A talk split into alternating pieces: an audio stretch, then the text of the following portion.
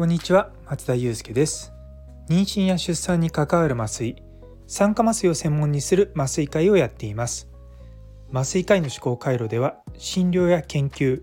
そして学会活動などを通じて学んだり考えたりしたことを発信していきます。さて今日のお話ですけれどもちょっとシリアスな話をさせてください。ちょうど1年前のことなんですけれども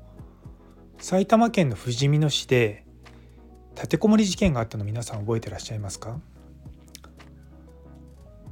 あの時の実は被害に遭ったお医者さんが実は私の大学の一つ上の先生なんですね。で私が医者になった時からもう彼も僕の一つ上の医師としていてでまあかなりいろんなことね習ったんですよね。で初期研修終わって、まあ、彼はあの呼吸器内科の医者になってで私は麻酔科に行ったのであまりこう病院の中で会ったりとか、まあ、たまに会ったりとかすることはあったんですけれども、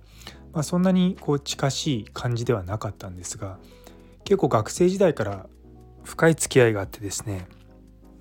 あの事件のことがすごくまだねショックなんですよ。いやそう実はあの鈴木先生、ね、鈴木純一先生っていうのは国試対策委員っていうのをされていてすごくその僕の一つ上の学年だったんですけどもどこの大学もですねあの国家試験の前になると、まあ、有志でその学年の、まあ、みんなで国家試験を受かろうよっていうところで、まあ、そういった形でチームリーダーみたいな感じでやっていたんですね。で私も同じその僕の学年の国試対策委員っていうのをやっていて鈴木先生からまあいろんなものをこう引き継いだりとか、まあ、そういったことをしてやっていたのが思い出としてあります。実はですねあの事件が起こった日私はまあ普段働いているその埼玉医大の総合医療センターっていうところで勤務してたんですね。で事件が起こった日もうそれは私が確か外勤かなんかから前日がその別の病院で働いていてで次の日に行ったらそのまあふじみ野の方で立てこもりの事件があるよっていうことを聞いていてんでそれで医師がこう、まあ、立てこもり犯に、まあ、人質に取られてるっていうふうに聞いてたんですよ。それでああそうなんだとそれは大変だなと思って何かあったらうちの病院に運ばれてくるのかなって思ったんですね。でその日は私当直だったので、まあ、手術室でずっと働いていてもう夜中もですね結構忙しかったんだと思うんですよね。もう全くその事件のことを思い出さずに、まあ、夜を働いてで翌朝になってですね、まああのまあ、搭乗がけということで帰ったんですね。で多分お昼頃だったと思うんですけどもあの川越の駅から電車に乗ってずっと池袋の方に向かっていたところであの川越の次の駅は実は、まあ、特急で行くと富士見野なんですよね。でそのこの富士見野の駅に着いた時にふとあそういえば昨日の立てこもりどうだったのかなと思ってネットでググってみたんですよね。そしたらあのその被害にあらあらわあ遭われた先生が亡くなったっていうニュースが出てでそこに、まあ、名前が出てたんですよ。でその時にパッと見た時に、まあ、鈴木純一っていう名前を見ていやまあ僕の先輩いるけれども、まあ、まさかねそんなことないよなって思ったんですよね。いやでまあ、なかなかそういった時に、まあ、ネットで調べていても立てこもりの事件のことの方がハイライトになっててその、まあ、被害に遭われた先生が、まあ、具体的にその自分の知っている先生かどうかっていうのは分かんなかったので Facebook であの友の同級大学の同級生にあの、まあ、久々にメッセージを送ってみたらやっぱりそうだっていうふうに言われていやもうすごいショックを受けたんですよ。いやそこからですねまあいろいろとその僕らもいろいろと有志で何かできないかなっていうことは話は出たりとかあと僕の一つ上の先輩とかとも話して何かこう残されたご家族にっていうことを動きはしたんですけどやっぱり事件が事件だったのもあってですね、まあ、ちょっとご家族もにやっぱりこうその時はですねタイミングとしてもあまり良くないだろうと思って、まあ、そのまま、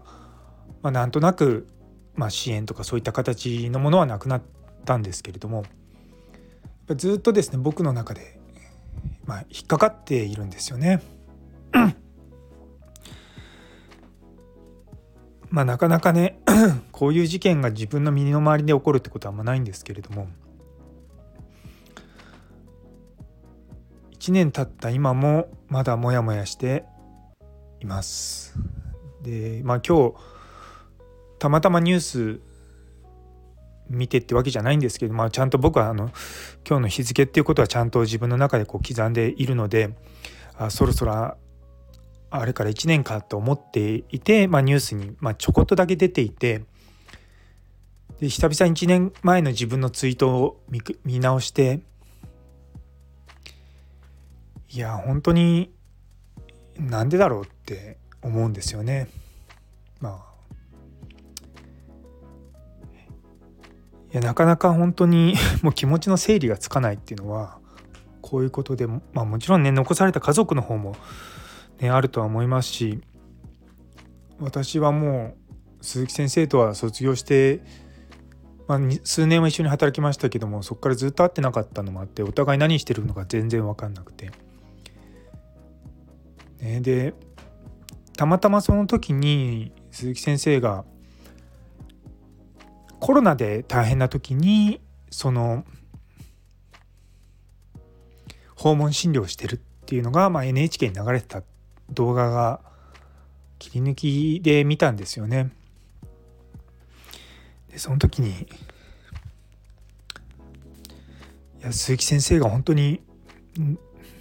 涙を流しながら患者さんのために、まあ、やりたい医療ができないっていうことを本当に悔やんでいた姿を見てあこの先生はずっと変わらずに自分の理想とする意思像をずっと追い求めてるんだなっていうふうに思いました。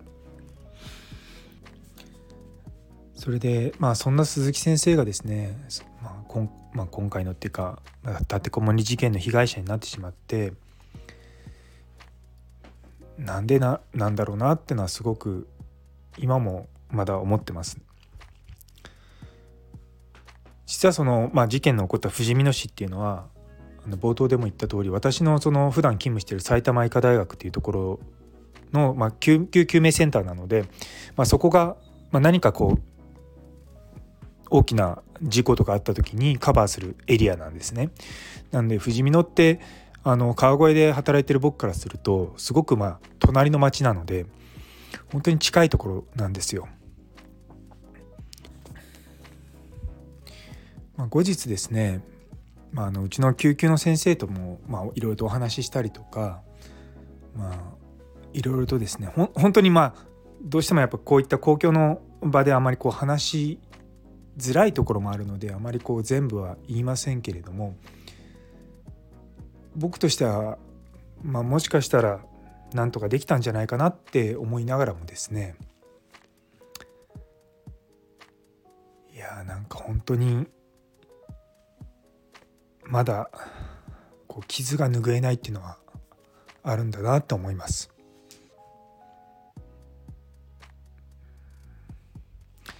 やっぱりこ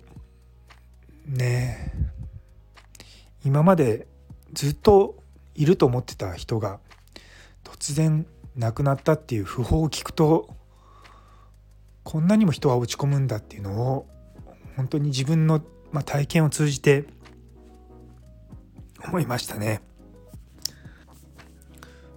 ちょうどその前ぐらいに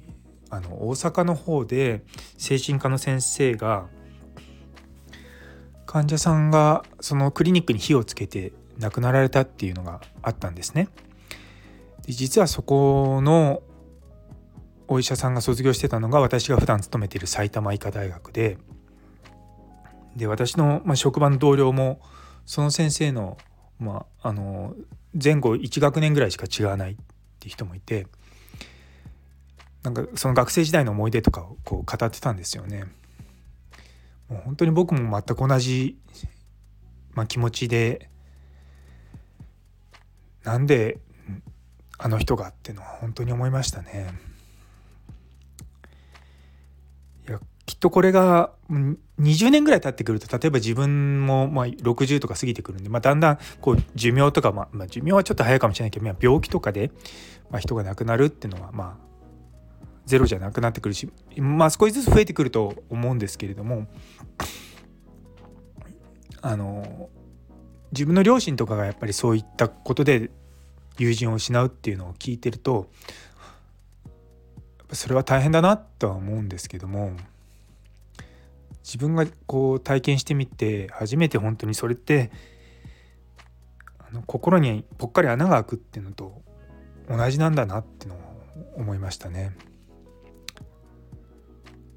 いやなんか、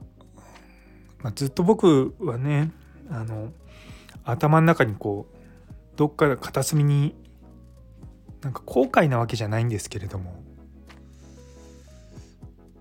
なんかこう残っているところがあってうんでずっとですねモヤモヤしてるんです。やっぱり一番大事なことはやっぱりその鈴木先生のことを忘れちゃわないっていうことだと思うんですよね。なんで僕はきっと来年も再来年もこれからずっと毎年この1月の終わりになってくると鈴木先生のことを思い出してまあ一人、まあ、涙を流したりとか決してこういうのを忘れないようにっていうことをまあみんな皆さんにこう伝えていきたいなと思ってます。当に、うん、実はその事件を知ってすぐにですね大学の1個上の先輩に連絡をしてうん、あのお互い時間作って会ったりとかしたんですよね。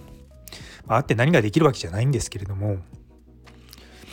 まあ、それぐらいまあねその僕らの学年にとっては存在感のある人である意味でこうヒーローだったんですよね。